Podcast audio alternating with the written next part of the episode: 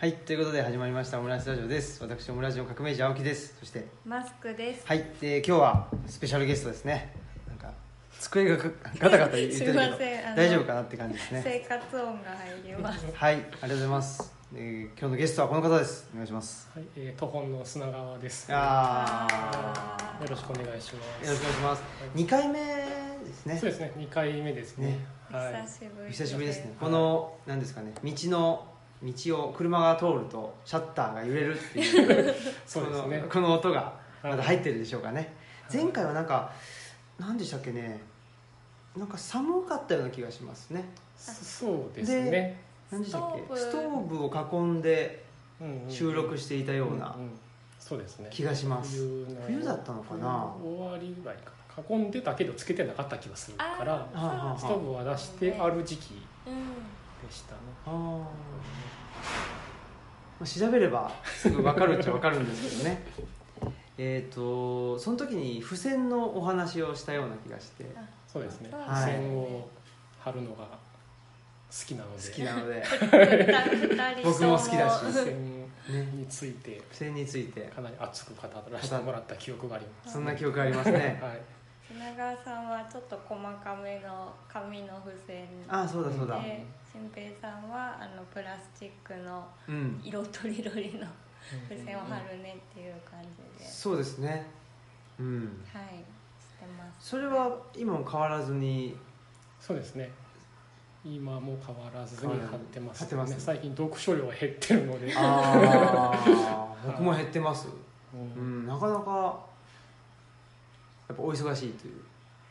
そうですね、うん。あの今年の年明けた時は、はい。今年は本を読むぞっていうのを目標にして それこそ図書館奈良県立図書情報館に月に2回ぐらい通ってだからね前半めっちゃ読んでたんですよ。でもなんか4月ぐらいに急に引っ越しの話が入ってきて、はいはい。あそうなんですか？あそうなんです。あの近くにですけど、はあの前住んでたとか徒歩10分もかからないぐらいのいはいところにちょっと引っ越すことになって、あそうなんですか。で引っ越したので、はい。なんかその引っ越し作業に追われてあそれは無理ですそうそう。ねまず本読む前に部屋を片付けねばっていう確かに。状態になってしまったんで,、うん。でそのまま読書の習慣から離れてしまった。っていう状態で、うん。なかなかね僕も読書できるっつったらやっぱ電車の車内とかあで村に住んじゃうともう本当車の生活になっちゃってあ、さすがに車乗りながら本読めないんで。そうですね。そうなんですよ。なのでちょっとなかなか、まあ、電車で行けるところには電車で行くようにして。ああ本を読むため本を読むために。ああわかります。そうなんですよ。あとは歩くためにっていう感じで生活のために電車を使ってなるべく車じゃなくてっていう感じで、うん、なんとかですね本読んで。っていうこともありますけどあとはなんか僕はその月に1回名古屋にヨーロッパの歴史を講義しに行ったりしててそれの何ですかね勉強のためにまあイギリス史を今やってるんですけどその本を読んだりとかしてるんでどうしてもなんか仕事のための本うん。本読みうん。読書って感じになってますね。うん。なから。なかでも難しいですよね。仕事のための読書と趣味の読書が境目があ,、そうですね。あります？いやーない確かにないんですけどね。なんか全然意味ないけ意味ないっていうか関係ないけど読読もうかなみたいな本に手が回らないっていうのはありますね。うん。どっか関係してきちゃう感じは、そうですね。僕もなんかまあお店で売ってる本を紹介ししたいから読み込まないとと思ってっていうのがまあ仕事的な本そうですけどね。でもなんかやっぱ全然関係ない本とかにうんは読んだりもしますね。そっちを読まないといけないのにちょっとこれ全然お店の置いてる本と違うやんみたいな。もうちょっと読んじゃう。みたいな。でもあれですか？そのお面白いんだけどちょっと途本さんに置くのはなあみたいな本もあるんですか？ああそうですよね。なんか悩むところがあってちょうどその引っ越しては引っ越しの話と絡めるとなんかちょっとね庭があるんですよ、はいはい。引っ越したでなんか庭仕事。うんなんかトマト植えたりうんはい。オクラ植えたりしてたんですけど、へそれでなんかカレル・チャペックの庭仕事12あヶ月本があるんで、えはい。あこれはちょうど今読むのにぴったりで、うんうん。お店にも置いたらいいだろうはい。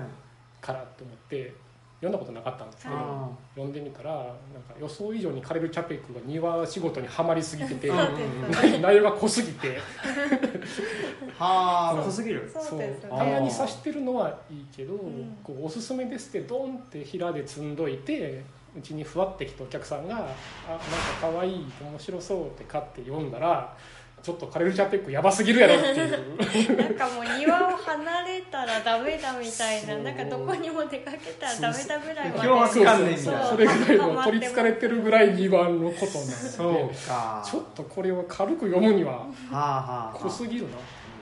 確かに。ちょっとなんか想定とかねあパッと見そうそう。ちょっと軽そうですね。うんそう軽そうなんですよね、うんうんうん。軽くさらって読めるかなと確かに。ちょっともはや脅迫状みたいな。そうそうそう、うんう。んいやでもそれで言うとねちょっと今度出る我々のあのあ本がですね「あ彼岸の図書館」という本で、はい。まあ、トホンさんにも置いていただけるとありがとうございます。あいえいえありがとう楽しみちょっとそういう意味でちょっとご迷惑かける可能性があるですね。やばいだろうっていうね。暑いんですよすごい。あ暑いんですか？暑いしなんかなんかなんて彼岸の図書館って、まあいえっと、なんだっけ僕僕たちの移住移住のの形形っていいううサブタイトルが。があってで、まあ、移住前と移住して、うん、と図書館開いてそれで、まあ、今後どうしていきたいかみたいな話とかあるんですけどうん。そもそもなんか移住っていう言葉を使うのが気に入らねえとか そういう、まあ、いつもの話なんですけどそうですね。そういうのとかを結構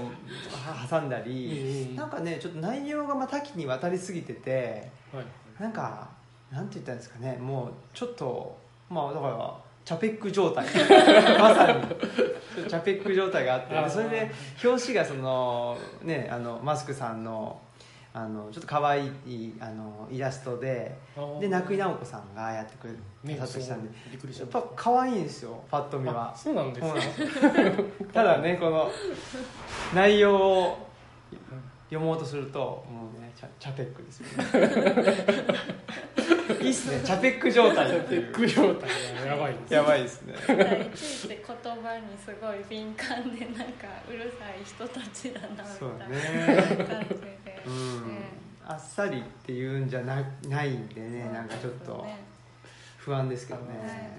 あ何ページぐらいですか？分厚いです。ね200 880くらいだっあでた、もまあでもそこまででも分厚くは。そうですかね。はい。あのお得感はありますよね。あの はいお得感はあるんですけど。枕本っていうほどではないかなと思う、そうですねそれは、はい。うん。まあちょっと頑張って。それであのが頑張ってその説明をしなくちゃいけないことなんそうでですね。説明のために全国回ろうかなとうん。うん。思ってうん。いるっていうなんか感じです帯とかもついてるんですか？あ。あついてますついてます。うん帯はねその内田先生がはい。あそうなんですかはい、はい書いてくれてて。そうですね、うん、なんでまあなんですかね。まあ対談がメインでであのオムラジトホはい。ンのねトホンさんと一緒に、うん。あの我々がコラボさせてもらってるイベント。2回分鴻島さんのと太田明日香さんのが2回分入ってたりもしてで対談本なんで読みやすいっちゃ読みやすいと思うんですけど、なんでしょうね。いかんせん。内容がすげえいろいろある。んでそれ楽しみですけどね。そうなんです。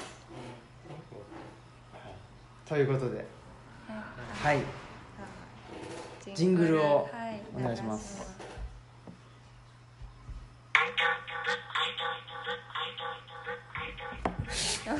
何言ってる？なんかいろいろ増えてますね。前前はなかったけど。そうそう前なかった。ちょっと増やして失敗したっていう。いやいやいや。やってみて失ア敗ンドブックスって言ったはずなんですけど。あこっから出るからこっちのあ方がいいんですよ。はいすいませんえなんて言ったんですか？アンドブックスあのトホンさんが英語で言うとアンドブックスだからって言ったはずだけど。失敗しました。全然あのあこういう感感じなんですよ基本が。我々の。あのルチャリブロという実験って言ってるんですけど基本我々の実験失敗してるんで。実験やったんですそうなんです。実験ませんまあそう思うと気気軽に。気軽そ失敗を恐れずにそうです。喋っていけるとそうなんです。大丈夫です、はいということで今日はあのーえーっとね一つテーマがあって何でしたっけ？秋の夜長に眠れない夜長にいあのおすすめの本という本。かをちょっとお聞きしたいなと思って。そうだそうだ、はい。ということで夜は早く寝るっていうことだったんですけど。そういう話だったんですけあどーそうですね。そう振りもありましたけどあのーまずそうなんですよ。僕もそうなんですけどあの夜眠れないってことがないんですよね。なんか前も言ってました。ねのび太くんぐらいの勢いで寝るってそうなんで気絶すするみたいな。バタンみたいな質問されてたのに答えてたらもう寝てたりとかする 感じだったんでちょっと今回のテーマの「眠れない夜長」はい。っていうのがピンとこなくって 眠れないってどういうことかなとか夜が長いと感じてしまうってことでしょ多分。眠れないってそうです眠れないくて、寝なくてはいけないのに。そうっていうちょっと辛いといえば辛い。その辺をちょっと僕はそのお二人に。あ今回は参戦しないから参戦そうなんですよ。ああインのタビュー側。あそういうことだったらこの本がってことはあるとは思うんですけど。ああそうかそうか、はい。流れ的に出てくるかも。かもしれない。出てくるか出てこないか 分かんないよっていう。いう状態でこもうことですけど。まずやっぱその、ね、い今もちょっと聞いてて秋あ秋じゃない。眠れない夜長っていうのはマスクさん的には結構し眠れないからしんどいみたいなうイメージですけど、うん。砂川さんとしてはどうですか？その眠れない夜長っていうのはどんなイメージなんですか？そうですよね。眠眠りたいのに眠れないっあていう状態の本を一応持ってきたんですけあどパターンとしてはもうなんかあの小説がもう面白すぎて朝まで読んじゃうみたいな眠れないのがもう秋の読書としてはあるのありまかなと思すねうんですけど。あるある。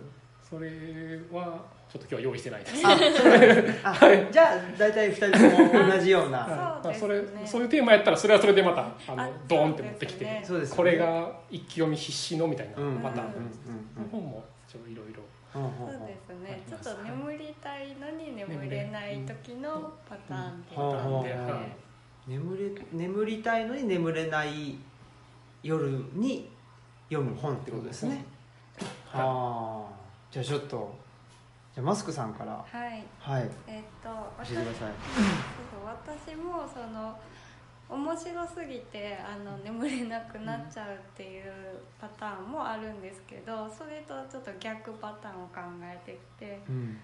眠れなくなったのですごい印象的だったのは「指輪物語」とあとえっとあフィリップ・ケーディックの「ユービック」がもうちょっと先が気になりすぎて眠れなくなってしまったのでだつまり先が気になるとか、まあなんかあのすごい事件が起こると眠れなく余計眠れなくなるのでちょっと眠りたい方だったら、まあ、ちょっと事件は起こらない方がいいなって思って。ああ何も事件が起きないそう方がですね。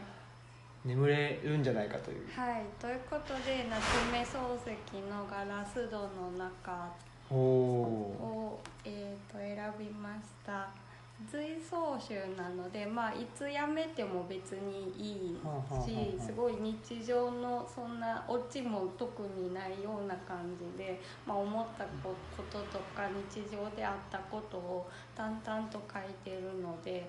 あのいいかなと思ってこれにしましたでちょなんかちょいちょいちょっと漱石がなんかなんていうかうだつが上がらないっていうかなんかあんまりこう漱石をディスってきますよ 急に。いやなんか結構情け情けないっていうかうんなんかそんなにこうあのねあのあなんかちょっと膝かくんみたいな時もあってそういうのでちょっとこうクスッと笑ってなんか眠れない夜の孤独が癒されるかなって、あはい、ー思ったのでこれにしました。あらまガラス戸の中はぜひ読んでみてください、あはい。これ僕読んだことないんですけど砂川さんは読んいやだこと僕も夏目漱石はいくつか読みましたけど、うんうんうん。でも有名どころしか読んでそうですね。ないね。なんかなんだったかな？なんか女の人がなんかこう漱石にちょっとあの私の心の中のこういうことがなんか困ってるんだって相談に来るんですけど、うん。なんか結局なんかすごい一人で納得して帰っていってななんだよみたいな感じになったりとかそういうなんか日常が描かれてて。でもそれは結構なんか心理をついてるっていうか相談事ってうんなん。か相談されて答えて、あそうなんだって言って納得して本当にそれを実行してる人ってあんまりなんかいないような気がして。まあ結局なんかすごいうん。自己満足な感じ 自分から。そうね。でもなんか漱石は一応一生懸命あそうそうそう。なんか自分のこととかを説明したりしてるんですけど、うん。なんかそこがちょっと可愛いなって思ったんです。はあ、、はいいですね。漱石といえばロンドン島っていうはい、ね。ありますね。あの幻を見る話、うん。ロンドンあのイギリス多分留学中にそうそう。ロンドン島に行ってでやっぱり非業の死の場所だから、そういう幻を見ちゃう、うんうん。あの白チュームみたいな感じで見ちゃうっていう短編ですよね。そうそうそう。ロンドン島ってあのーえーっといつ頃かな？ヘンリー7世とかそのヘンリー8世。ヘンリー8世って離婚問題でカトリックを破門になったんですけどうん。あの破門になったけど別にええわって言って自分のイギリス国教会っていうのを作った、まあ、あのルネサンスの時代の王様なんですけどその前後ぐらいからロンドン島の中ですごい処刑が行われていくんですよ。へヘンリー。なんか幽閉してそうそうそうそう。処刑みたいでな。ヘンリー8世もあの後継ぎが生まれないからって言ってで後継ぎが生まれない奥さんを離縁してで処刑しちゃったりとか、へーこう凄惨そうな歴史がですよ。そうなんですよ。だから「ロンドン島」っていう作品の中でもその見た幻っていうのが、まあ、髪の長い女の人が、その首をね切られるっていうのを一瞬見てはって冷めたら、まあ、何もなかったっていうお話なんです。うん。それが僕は結構夏目漱石の中ではまあいろいろね有名なものありますけどそういうのがあるんですあるんですよ。なんか僕夢十夜とかが好きやからなんかそそうですよねのイメージにうんうん。近いんですかね。そうですね。でなんかねロンドン島はもう一回行けばいいみたいなもうもう行きたくないみたいな感じのことを言っててで僕はロンドン島って言ったら夏目漱石と義母愛子っていう。義母愛子？もねそうなんです。ロンドン島に行ってあ見えますとそうかそういう定番なんです定番。あじゃあなんかあの長い髪の女性がここでとか。悲しんでいます。なんかテーマパークみたいな感じでここはこういう。そうまあそういうスポットなんですよね。えーうん。そうか。僕夏目漱石で読んだエッセイは僕はい好きなのは自自転車日記っていう。あそれ読んだことないでです。すあって、はい。それなんかあの夏目漱石が下宿してる時に自転車に乗れないへえから練習しやなあかんけど まあなんかかわいい。下手やから嫌や嫌嫌嫌やけど 下宿のおばちゃんが「もうあんた行ってき」みたいなの言われて、とりあえずあの意を決して街に行って自転車に乗ったら止まれなくなって なんか女学生の集団の中に突っ込んでいってなんか笑われて辛かったみたいなエッセイ。しか読んでなかったから。あの夏目漱石のロンドンのイメージがちょっとそれしかなかった。本当ですね。あのロンドン島を聞いたら。あ違う全然違う。前後関係どっちなんですかね。ロンドンに留学してそうそう。留学して結構だからロンドンのの話って暗いの多いんですよね。そうですよね。なんかちょっと、はいあの病んでじゃないけどちょっと精神的に参って帰ってきたみたいな。そうなんですよ。ですよね。なんかあのどっかの庭に行って苔が綺麗に蒸しててであのすごい綺麗ですねって言ったら「あこんなん汚いから取るよ」って言われてガーンってなったうん。みたいなそうね。だからカルチャーそうショックみたいなねところとかがあって。結構そうですうん。ねなんかズンってなってるイメージしかなかった。僕基本なねそんなにあまあ本人にとっていいいいいい思い出だったかどうかわかんないですけど その自転車でね突っ込んじゃったことが傍から見てるとめちゃくちゃ面白いですね。ななんかちょっとね「ライフイズビューティフル」みたいな感じで楽しそうそう。やね「ライフ・イズ・ビューティ映画の。ー」ありましたね。ちょっとロンドンの話だと夏目漱石が書いたんじゃないけど、はい。島田総司が島田総司でミステリースタッフが書い。たうん「漱石とロンドンミイラ殺人事件」っていうへミステリー小説があってこれはあの秋の夜長に一気飲み一気読みしたくなる あそうなんですか。超面白いミステリへーーな店止まらなくなるそうこれはあのホームズが活躍してた年代と漱石が留学者の年がかぶってるああそうかそうか。っていうのがあって、まあ、そこであったんじゃないかっていうああ。の架空設定で。あーあ面白そでも漱石が、まあ、そのかかなんか漱石がからかな関わった殺人事件を、まあ、ホームズとワトソンが解決するってういう経緯なんですけあどめっちゃいいですその最初の入りのところがまあ漱石はまあイメージしてるちょっと真面目な漱石だけどなんか行ったらホームズはもうヘロイン中毒からコカイン中毒でそれにうん。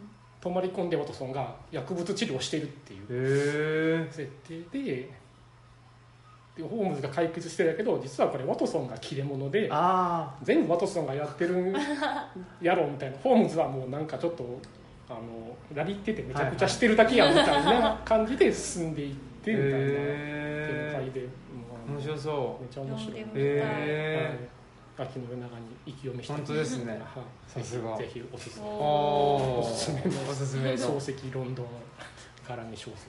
おへえ面白そう。漱石もなかなか。まだまだいろいろと。わわからないというか知らないことが多いな。ねうん。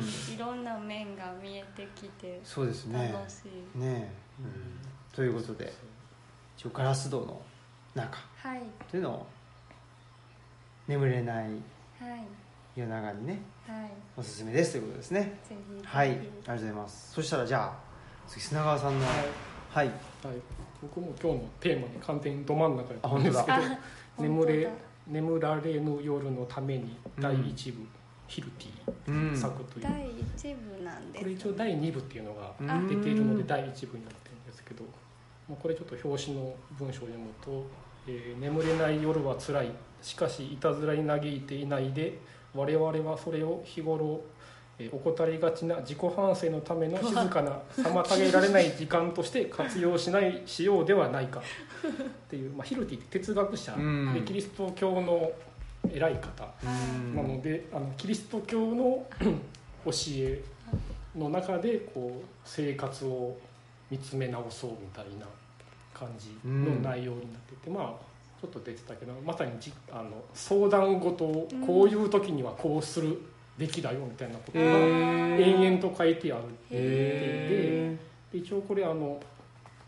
ちょっと全部一つの話が短いんですけど全部日付が打ってあるんですよね。えはい。あ本当だ。365日分あってすごい。たらあのね。一晩に一つ読んだら1年で読み終わるよっていうへえ体になってる。あそうなんだタイトルはねもちろんあの聞いたことあってその本の存在自体は知ってましたけど きちっと。そうですね。多分ヒルティやと幸福論の方が有名やとあ思うそうですね。あのうん。世界三大幸福論入ってたかな入ってないかうん。アランとかなねああいうのと。感じだけどこれはへ僕あの眠れない方の性格で結構僕くよくよするえたちで、でこうあもの人間関係とかがはいはい。あの人見知りやったり口下手やったりあまり自分の意見を言わないあ子なのではいはい。悩みがちな時にこれを読んでっていう感じであ学ー校の小学校の通知表とか全部先生のとこに自分の意見を言いましょうって6年間書かれ続けてあた子供であ何もあ言わなくてもいろいろ溜め込む部分があったりするのでで、まあ、夜悶々として寝れない時にこれを取り出して いいですね。今日の日付のあたりを読んだりするんですけど、うん。これを言うたらキリスト教を信じてる人がうんうん。いかによく生きるかみたいなうん。話なのでで僕別にキリスト教信じてないから これ読んでも基本「へえ」って思いましたはいはい。なるほどっていうよりはあキリスト教の人はそういうふうに悩み事をと向き合うねんなって思っあてでなんかねちょっとそので自分キリスト教信じてないからそんなキリストはなんかもっとこうなんやろ。のためにはこうしろとかうん。善をなんかこういう行いよって言われても別にする気は ないけど、うんなんかまあそういう考え方があんねんなと思って、ちょっとこう客観的に物事が見れるし、まあこういうのも一理あるかなとか、うん。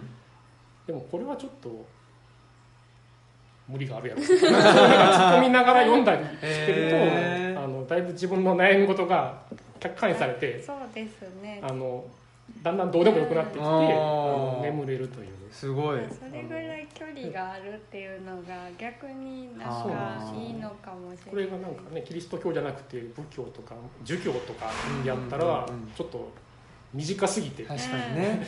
なんあああやっとけばよかったのかなとそうかねなまたさらにさらに反省くよさらにくよくよしてしまったけど。確かに。そうそういうのがあるのでこれ。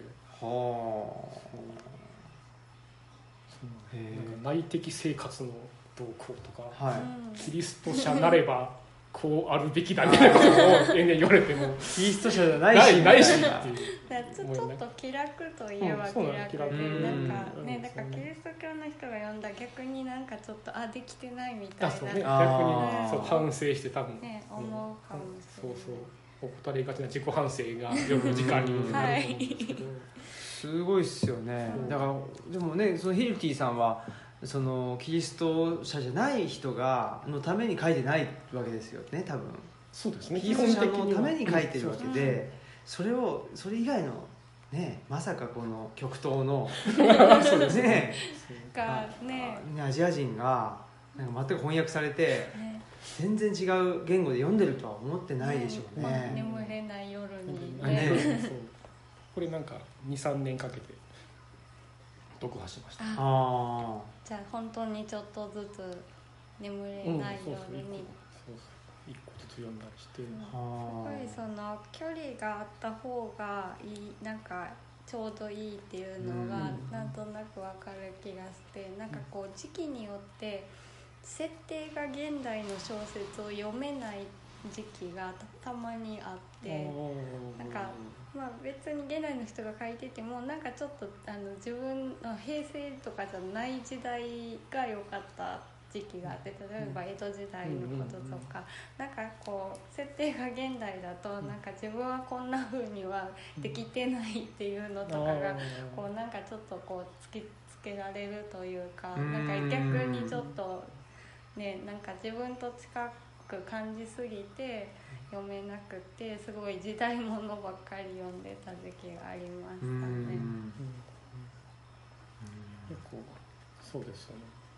最近ちょっと本が小説が結構読みづらくうんなって、昔より。あうん。なんかそれなんか結婚して子供生まれてから明らかに読みづらくなったんですよ。感情移入をすごいしてしまって家族が死ぬとか子供が死ぬとか不幸になる話が耐えれなくなってそうそうそう。なんかそれとなんか読んでるところじゃないぐらい心がかき乱されるみたいなあちょっとそれもやっぱ身近になりすぎてうん。うん想像できすぎてしまうっていう。本読んでる場合じゃないみたいなね。うん。こととかね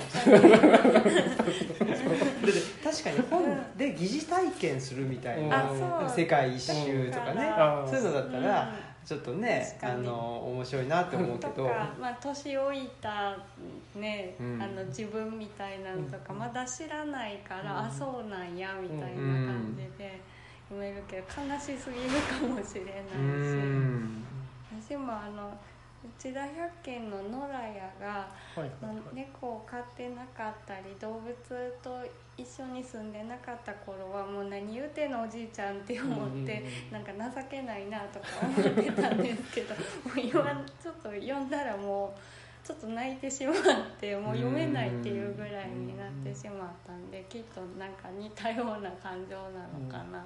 そうですよね。野良屋はもう猫のために泣き暮らすみたいな話ですそうですねいなくなった猫がでもじ辛すぎてうん、実際ちょっとね犬猫どっちもなんかい 一一瞬いなくなったことがあったので本当に気持ちが分かりすぎて。しまう猫もあった。なんか犬は見たけどね。猫もね。猫もあった。んですあそう。うん。そんなあの長いことではないんですけどうん。大体基本床下にあの入ってるのであそれをこうでもやっぱいないとねすうん。ごい動揺するし、うんうんうんうんそうですね。なんか近すぎるとかね。ちょっと離れてる。もしくは何ですかね。その年齢とかうん。その状況によって読める本読めない本。うんね。まあ読みたい本読みたくない本ってね分かれてくると思うんですけど。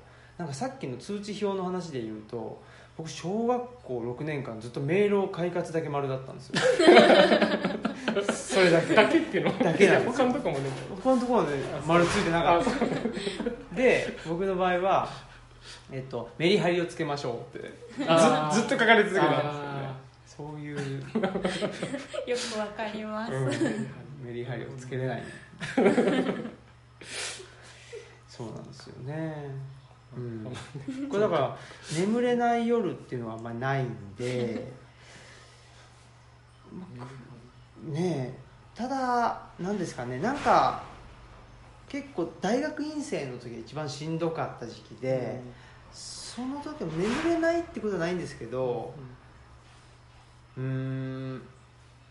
でもやっぱりなんかちょっとあしんどいなというかなんか自分と向き合わなきゃいけないっていう時に、あの遠藤周作を一気に読んだりして、この時なんかその「侍」っていう小説があって長谷倉常長っていう江戸時代にあの伊達藩の人なんですけどね、はい。であのローマまで行くんですよ。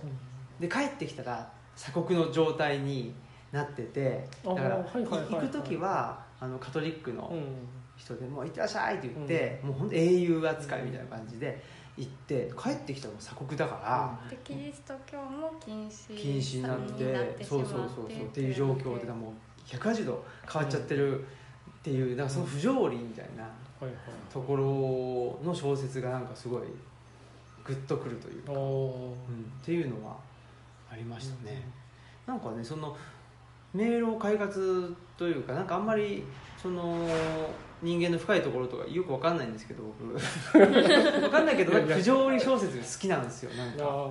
存在の耐えられない軽さとか。あーはい。あのそういうのも結構好きだったりして。なんかどっちかというとそのその人がのあの自体が心変わりしちゃうんじゃなくてその人は変わってないのに、うん。社会が変わったことによってその人の立ち位置だったり、が180度変わっちゃうっていう小説が結構好きで。ですね。やっぱそういう歴史学的ななんですかね。うんところ社と会とか歴史とつか。ながってる感じですよね。ねですね。歴史に振り回される翻弄されるみたいそう。なね人の心はよく分かってないんでそう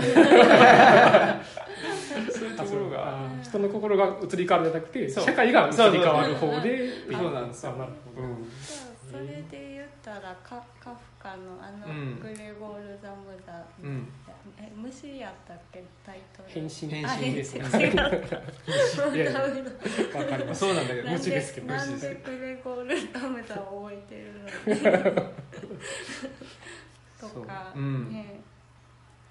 確かになんか不条理で救われないことになぜか救われるっていうところはうん。少しわかるかもしれないですね、うんうん落ち込んでる時に落ち込むの読むと余計落ち込むかなと思いきや意外となんかそそれに救われるっていうのはあるかもしれません、うん。そうですね。うん僕学生時代まあ意見を言いましょうみたいな。はいはい。暗い感じで生きてきたものでしたけど、まあ、読んでる小説も暗いやつが多くて。そう、まあ、ホラー小説系もなんかミステリーとかでも金田一耕助の「小溝誠司」とかもう救いがない感じのやつを当時は読んで救われてましたね。なん救われてまかやっぱりね必僕要もだってあれですもん。ずっこけ3人組ですもん。好きだった腰に来たわ。好きだったなででねあの「裸足の弦」も小学校の図書室があって、うんうん。裸足の弦が並んでてでずっこけ3人組も並んでてあとなんだっけななんかまあ、えーそういうなんか少年小説みたいなシリーズが並んでても裸足の弦の方を見ないようにしてましたもんね。怖いから、あうあ、そうそうそこ違うんですね。そうなんか社会歴史的な社会的な方やけど。芽生えてなかったん、い。やあのね小学校4年生ぐらいの時になんか社会ななんだっけななんかの道徳の時間みたいなやつでその裸足の弦のビデオをね見たんですよ。で僕裸足の弦って全然知らなかった知らなくて。でまあビデオ見ましょうと。でもちょっとショッキングだから見たくない人は見ないでいいよって言われてたんですけどなんかねテレビの前の方の席に偶然座っててあの見ちゃ見ちゃ見たんですよ、でその時にものすごいショックを受けて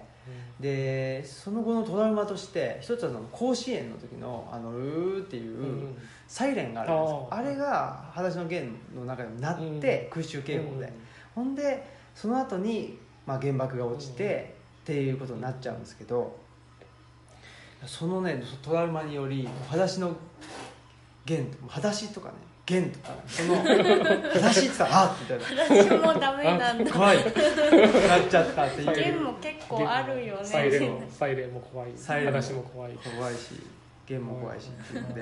まあでもトラウマになりますよね。あります。ありました。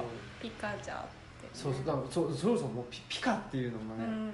怖いっすもん。っていうのがあってもうその「裸足の弦」のコーナーに目を背けたままもうずっこけ3人組。まあある意味現実逃避というかなんかわかんないですけど だったんですかね。うん。そういうのがありましたね。面白いですね。うん面白いですその辺もいろいろいな。ろいろな。履歴がありますね。はいそういうことで。はい。ちょっとまたあのぜひこういうなんか季節ごとに本の話っていうのをぜひはい。あぜひぜひ。またさせていただけたらなと思います、はい、よろしくお願いいたします。よろしくお願いします。あじゃあちょっとはい。次のコーナーにはい。行きましょオムラジと本トポンって言ってういかがでしょう？か ちょっと新しいパターンにまだ慣れてないんでどうリアクションしていいのかが分かんないです。僕もず最近なんですけどねあ それを、はい、このジングルを。ジングル、はい。ジングルでもいいですよね。はい。ラジオはやっぱりやっぱりちょっとはい。メリハリっていう。あった方がね。いまだに慣れないですね。この言葉はマスクさん考えてくれて はい。流してくれるんですけどこのエコーのかかり具合がちょっと異常事態っていう。ユービックって感じがして。ユービック。ねなんか SF 感が SF 感を出してきて昔の SF 感。昔のね80年代のね。ユービック、ユービック僕大好きなんで。あ僕本当も大好きです。かうん好き好きです。リックの中でもはいめちゃくちゃ好き。ですよね。うん、もう怖怖いね怖あれくてやめられなくて 機会がありまそうしたですね。ユービックの話も本当ですね。あ本当ですね。ユービック話。ディック話ビッグ話したいですね。スプレーシューみたいそうそう。いやビッグ話しましょう。はい。次回。じゃあちょっとはい。お便りを。あそうですね。はい、完全に忘れてたすいません。何をするつもりだったんでしょう。だからディックが始まりそうディック始まりそうな感じでしたね。ちょっと違う違う。ごめんなさい。ディックは次回ですよ。そうはいあそしたらお便りはい。読ませていただきます。ちょっと最近ねお便りがすごいたくさん来ていてありがとうございます、はい。オムラジネームべっぽさんから職業は都民の方です。都民が職業ってすごいですね。まあそこはいいか？はじめまして別歩と言います。一つ個人的に考えていることがあり連絡しましたそれは景気がいいとは何かという少し大きい問いです。質問者自身はいわゆる失われて20年から30年の時代を生きておりまして世に言うデフレが生まれた時から今日まで続いており世間的には悪いデフレと個人的にはいつもと同じ日々の差がうまくつかめません。という問題かっこ考え事を抱えているのですがどう整理をすればよいのでしょう。繰り返しになりますが質問は「景気がいいとは何か?」です、えーどんなイメージ、まあ、風景とか景色とかを抱きますか？聞いてみたいです。えーえーと追記があって下北沢でルッチャ手に入れました。緑の表紙のルッチャです。ということでありがとうございます、はい。なのではい、景気がいいとは何なのかどんな風景とか浮かぶのでしょうかってねいう、え景気どうですか？砂川さんはもろロスジェネですか？僕ロスいわゆるロスジェネ世代ほぼど真ん中ど真ん中75年生まれなんで、まあはい。76世代とか言われるはあの辺と一緒なので。僕はだから生まれて生まれた頃はまあ当時は覚えてないですけど、はいまあ中学高校ぐらいがバブルいわゆる全盛期の頃でで大学入った頃に、えーバブルが崩壊して就職氷河期が始まるというあ状況なので僕の年はあれなんですよ。高校出たやつが信用金庫とかに入ってたりして、で大学に入った人たちが就職先がないっていうあ時代で大学に入る時は大学に入ったらもう就職活動は当時は青互いってあ言っててうんうんうんもう内定いくらでも取れるみたいな。だって会社側がなんかなんかくれてそうそう。でなんか内定。内内定取ったらそのままなんか海外とかに旅行にね。他にね逃げられないように旅行に連れていくとか。へ説明会行くだけで何かもらえるとか。へっていうのを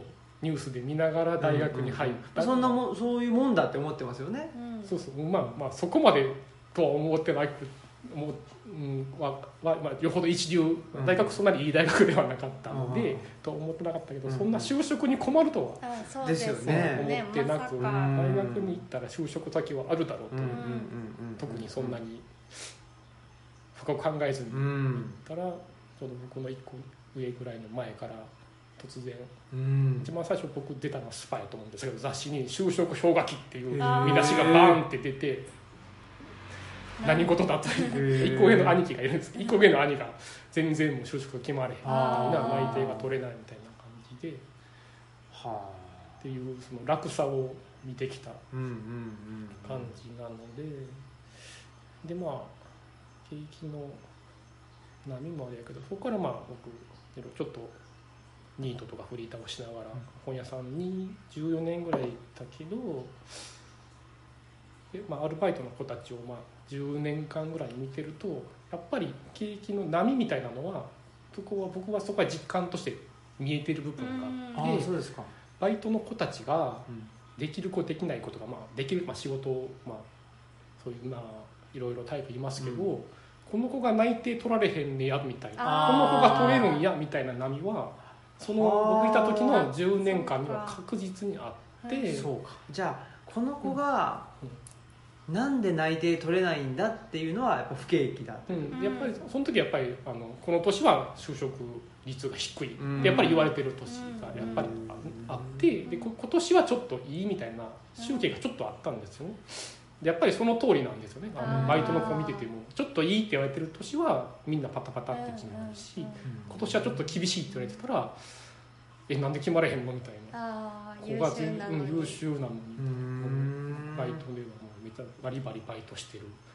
子でも決まらへんみたいな。うんうんのはちょっとそういうふうに見てるとまあ見えてくる部分はありますうん。うんでもそのバブルが景気がいいっていうところにしちゃうとそのいわゆる失われた20年とかうん何十年って言われてるっていうのはやっぱりバブルとか経済成長まあ高度経済成長期もそうでしょうけど、うん経済成長してた頃を基準に考えるとそこから先はもうずっとデフレが続いてるから、ずっと失われて、失われた何が失われてるのか勝手に失うなよという話ですけど。そうそう失われたって言われても知ねらないですもんね。私たち然のな。んかはみんなほ保護しないとみたいな変な政策出されてもね。そうそう。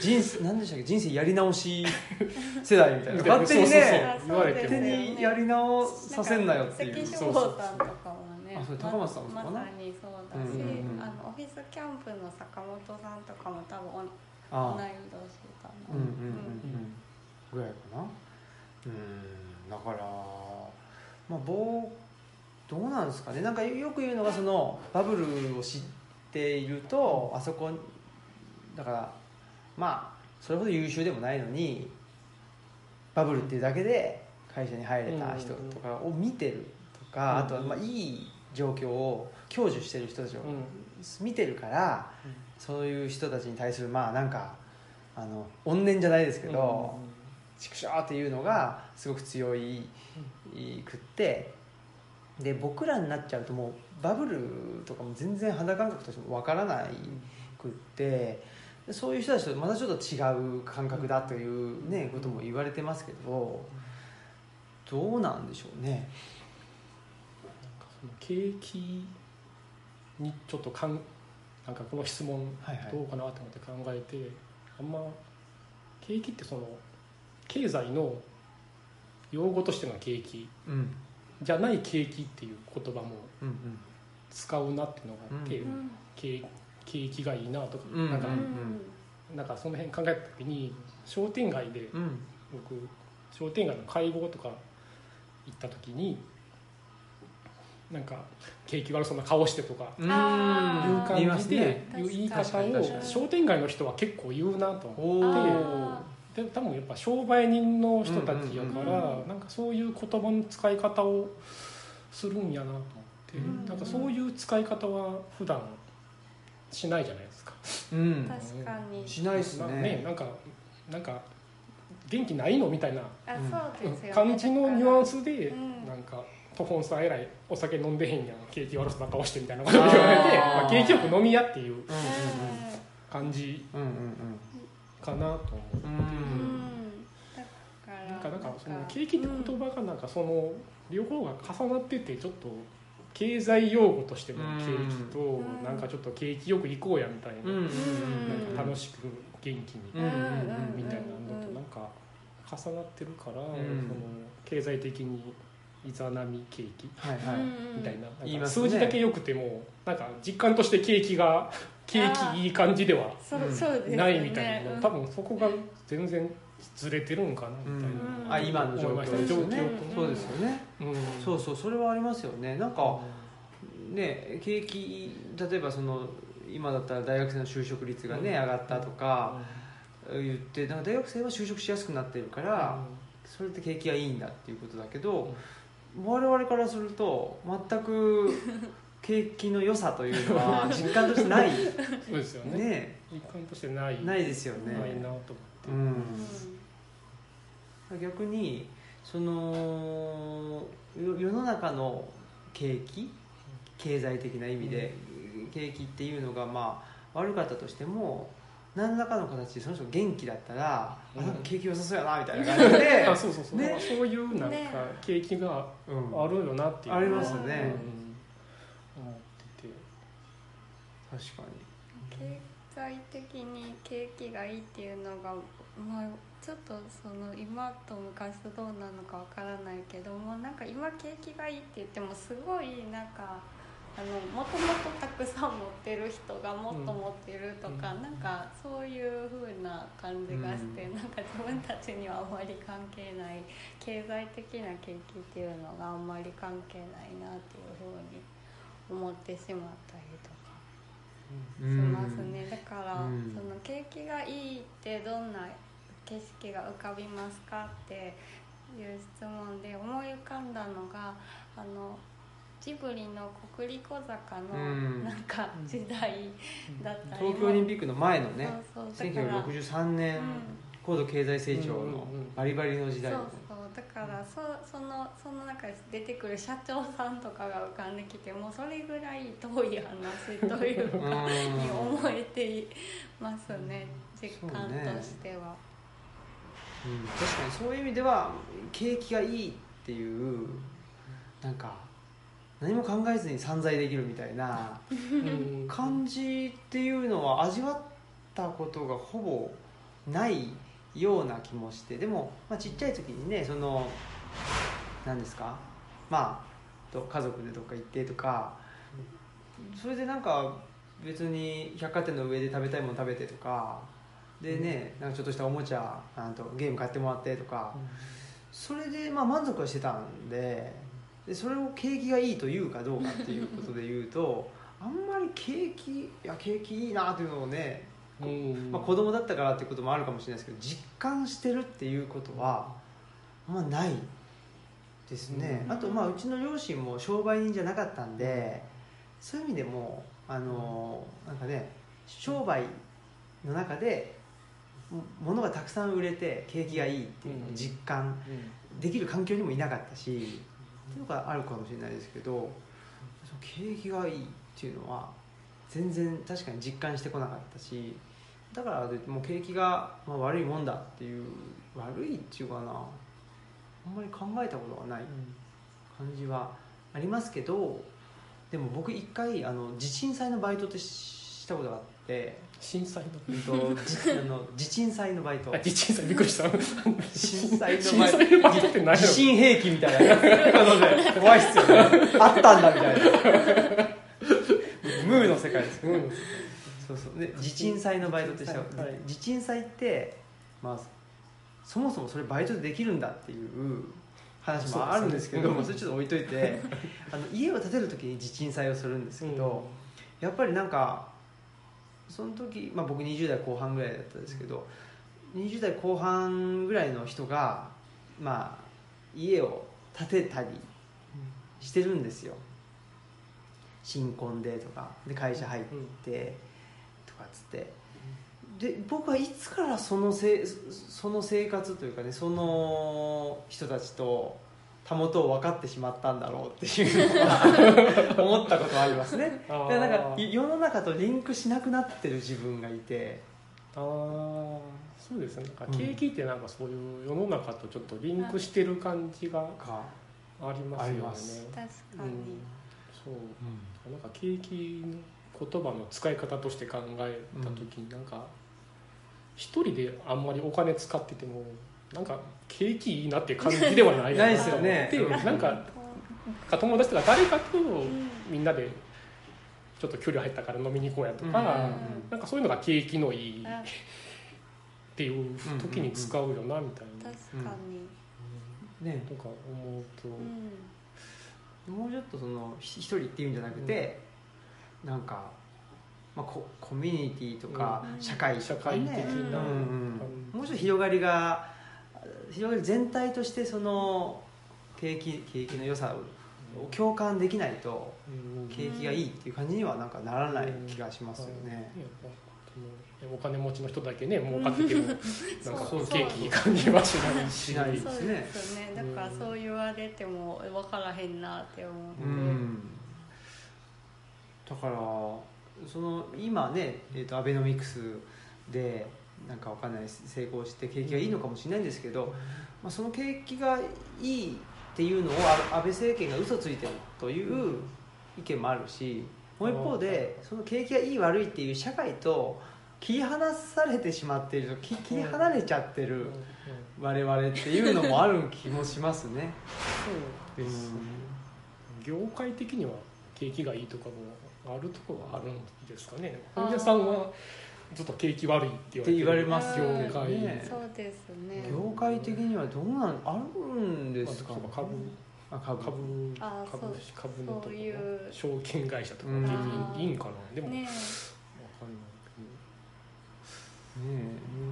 いいわゆるその大手大企業がなんか内部留保をすごく貯めてるっていうのは、いつ景気が悪くなるか分かんないから貯めざるを得ないんだっていう説明がされてて、それってまあ全くバブルと一緒というかいつかは終わる状況に備えているっていうことを考えるとそれって景気がいいっていいって言えるのかっていうね。うん。ちょっと長い目で見た時うんうん。うんにということも思ったりしますけどね、うん、でもなんか本当にあ最初からかもしれないですけどいつから僕がこの障害年収がやなんかいくらでそのねマイホームを何歳で持ってみたいなそういう、まあ、ライフ設計人生設計みたいなところから僕いついつの時点であの離れたのかなっていうのは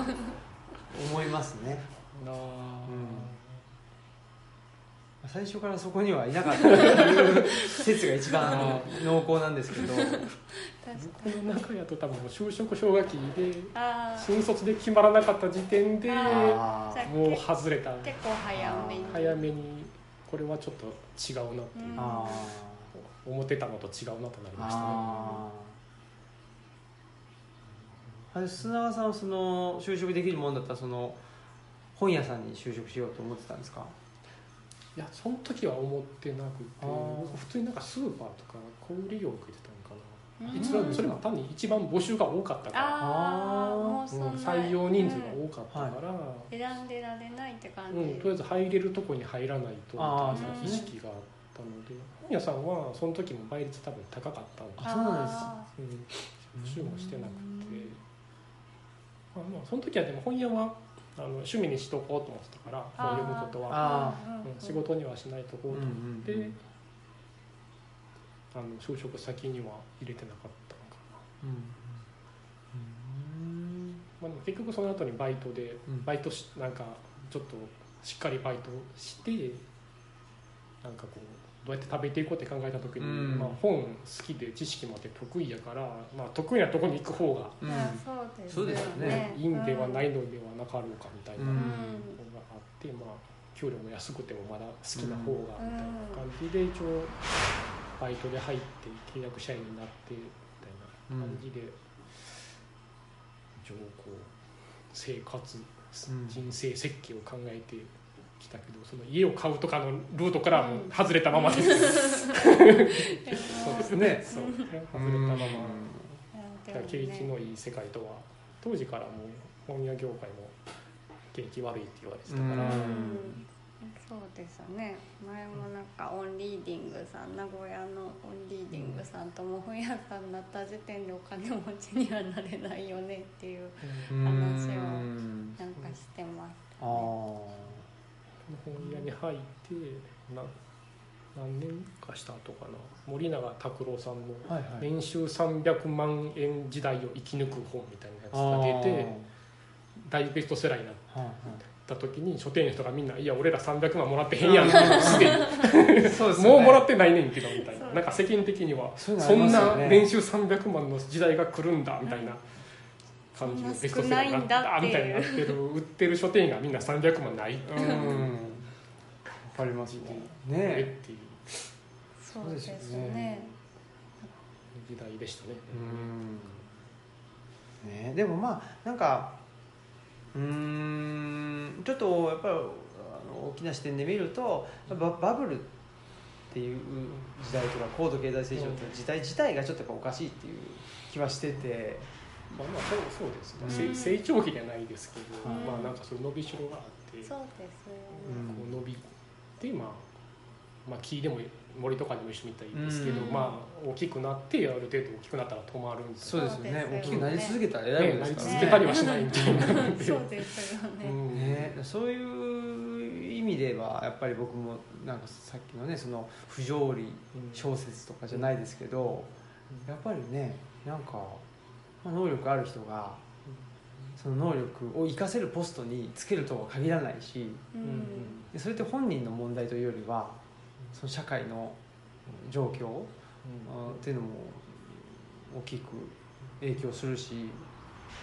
そので砂川さんがトホンさん始めるに当たっての話っていうのもね別に個人で本本屋をやるんだっていう大きな夢を持ってやってたわけじゃないってい そうですう話とかね。そうそうそう、ね。僕もその結構新卒を就職失敗していかに自分が持ってるスキルでうん。生きていくかっていううん。中で来ただけで、それってなんかちょっと前に流行ったあのなんだろうえっ、とねそのまあ、どう人生をサバイブするかみたいなところで自分の武器を磨けみたいなので、りました。ねっていうのともちょっと違うじゃないですか。そうなんかね。そうです。なんかあれって言ったら勝ちに行く話じゃないですか、うん。僕もうちょっとあの死なないそうでいよね。みたいなそういうそうそっちの方なので。本当のサバイブですよね。そうそうそう。そうですか消去法うんみたいな、私もなんかできることがいや結局やっぱそれぐらいやったっていうのもあ本のことやったらなんかなんとかこう死なずにうん。自分のこなんか心身ともに死なずにできそうみたいなうん。ぐらいのことをやったっていうか、やっぱりその勤めてると、ね、こういう本も読まないといけないようなうん。悩み事とかが いろいろ大変うんな中どうやってうん。自分が 生きていくかっていそう中でこうここならなんとかなる耐えられるかもみたいなうん。感じの道がここっていう。そういうのがありますよね。武器を磨いて。う ん違いますよね。なんかだからねなんかね。ねその大きな書店入るとビジネス書とかであって、なんかバカを相手にするなとかそういうの結構あるんですよ。はいはい。炎上させたもん勝ちみたいなやつとか。はいはいそういうことじゃないだろうっていうかでも逆に言うとすごい余裕があるんかなって思っちゃうんですよねこっちからすると。そういうのって。なんか武器が何種類かあって、で自分で選んでその武器を身につけて練習して、うん。で世の中を勝ち上がってくんだっていう発想なのかなって思っちゃって、うん。ね、なんか僕らの場合はどっちかというとなんなんですかねなんかもうそういう選んでる余裕とかもないっていう。そうですねでなんかできることとその苦手なことの差が激しすぎて、もうそこの一本道を進むしかなかったんですがっていう自分は感覚だっそうね。たけど、確かに。こっちのこう炎上書とかそういうビジネス書でもイケイケの方は景気がいい感はありますよありますね。あっちの方はね。そうそう。あ IT 業界とかちょっと景気いい人たちはね本当にいい,、まあ、いい部分もあると思うけど、なんか活躍してる人の景気いいぞ感はすごいですね。それはですね。そうですね。うん。でもやっぱりでその僕バッカーを相手にすんなっていう本うんがあってで本当にそうだなと思ったんですよね。あバカ相手にするのやめたいな。そういうバカを相手にすんなって言ってるようなやつを相手にしたくないなと思ったんですけど っっていうこの二重のあれなんですけど。あじゃああなたは相手にしないわっていう。それでもやっぱりねあの、I まあ、IT 業界全部をディスるわけじゃもちろんないんですけど、やっぱりああいう本出してる人って本当自分のことしか考えてないっていうのがあって、で自分のことしか考えてなくて自分と、まあ、あとは言ってもと仲間ぐらいの人たちがお金儲ければいいんだっていう発想に聞こえててでちょっとさっき言ってた景気がいいみたいなことって、まあ、仲間とか社会とか、もうちょっと幅広い人たちがみんな実感しないと景気がいいって言わないよねっていうふうに思うんで、なんか僕 IT が景気がいいというふうに見えてる背景にはめっちゃお金持ちの人とめっちゃ失敗してる人っていうのがなんかすごい、あまあ、格差っていうかあるんじゃないかなと思って、うん。そういうなんか景気の演出とかって嫌だなって思ったっていう話なんですけど。もうちょっとやっぱりまんべんなくね。まあ、景気がいいってなんか一体感がーありでますすよねなんかねみんなそこそこちょっと楽しいっていうか、うんそこそこうん。楽しいその商店街の会合でも、うんうんやっぱり全員楽しくないと、うん。景気がいい感じにならないから一人でなんかちびちび隅っこで景気悪い。あの景気悪い顔雰囲気を出してると、うん。うん景気よく行こうやおいみたいな感じで、うん。まあでも景気よくしたいからやっぱみんなでうんうんあの、うん自分たちだけが楽しかったらいいって人たちじゃあないから、やっぱりみんなで景気よく楽しく飲みたいみたいなうん。うん。感じが感じるんでそれは言われるのは全然うん。嬉しい、うん。うん。かまかまってくるって言うけど、うんうんうんうん。あの一緒にあの仲間に入れてもらえて嬉しいうんです。ねけどでその景気感なんかすごいわかるなっていう感じがします、その景気ってすごいいいっすね、等身大っていうか。うん。ねやっぱりね。顔を合わせてね、ね。うん、そうね。そんな感じでしょうか。ねということではい。景気の話ということで、はい。ね、砂川さん迎えて、はい。はい。まあいつもそうですけどまあ結論が出ない。結論はいやうちにはないんですよない まあでもねもうこういう話をしたよっていう。みんなねみんなそれぞれねそうそう。また考えてみてください。そうなんです。放り投げる。ああいいですね。そうなんです。はい。放り投げるスタイル。放り投げるスタイル。はい。投げっぱなしっていうじゃあはい。はい。じゃあエンディングテーマいきましょう。はい。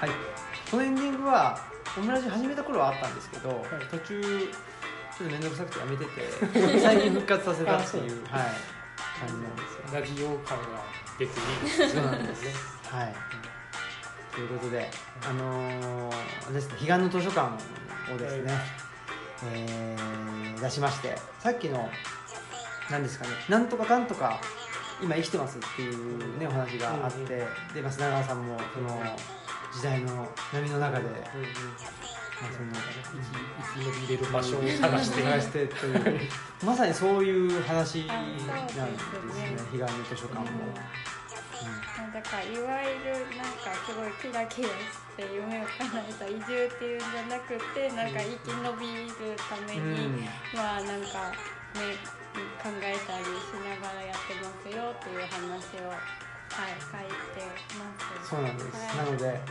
まあ、それがね、うん。えーチャペック状態に ならないことをね。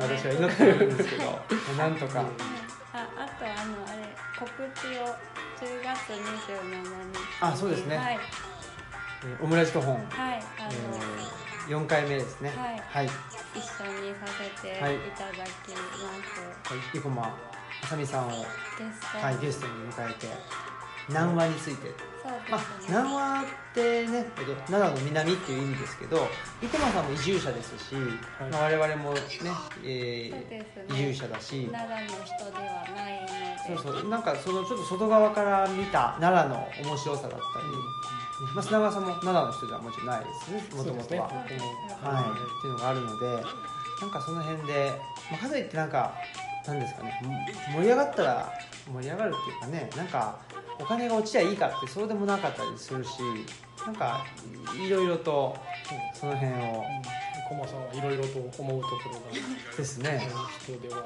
あるので生駒さんをこのこの奈良の会話にどっぷり引きずり込んだのはうちの嫁なので、おあおのそうなんです。そうなんです。奈良旅手帳って奈良のそういう行事とかびっしり書いた奈良を満喫するための手帳を作ってはって東京に住んではってあこそうなんですね。ででもすごい頻繁に奈良に帰ってて、うんまあ、そういうのが旅行者というか、うん。そういう外から見た奈良の良さみたいな発信してたんですけど、あー。その嫁がすごい昔から好きででその古琴っていう奈良の北町の雑貨屋なんかいい場所ができたので、うん。そこで雑貨屋をしようってなった時にそのメンバーにぜひ生駒さんに入ってほしいってああーそうなんだ。そうだった嫁と、んですね。あの新井さんとか何人かで、あの生駒さんを待ち伏せしてうーん口説き落とし。すごいそうすごい。誕生秘話が。その辺の話も伺いたいですね。そうですね。はい。ということで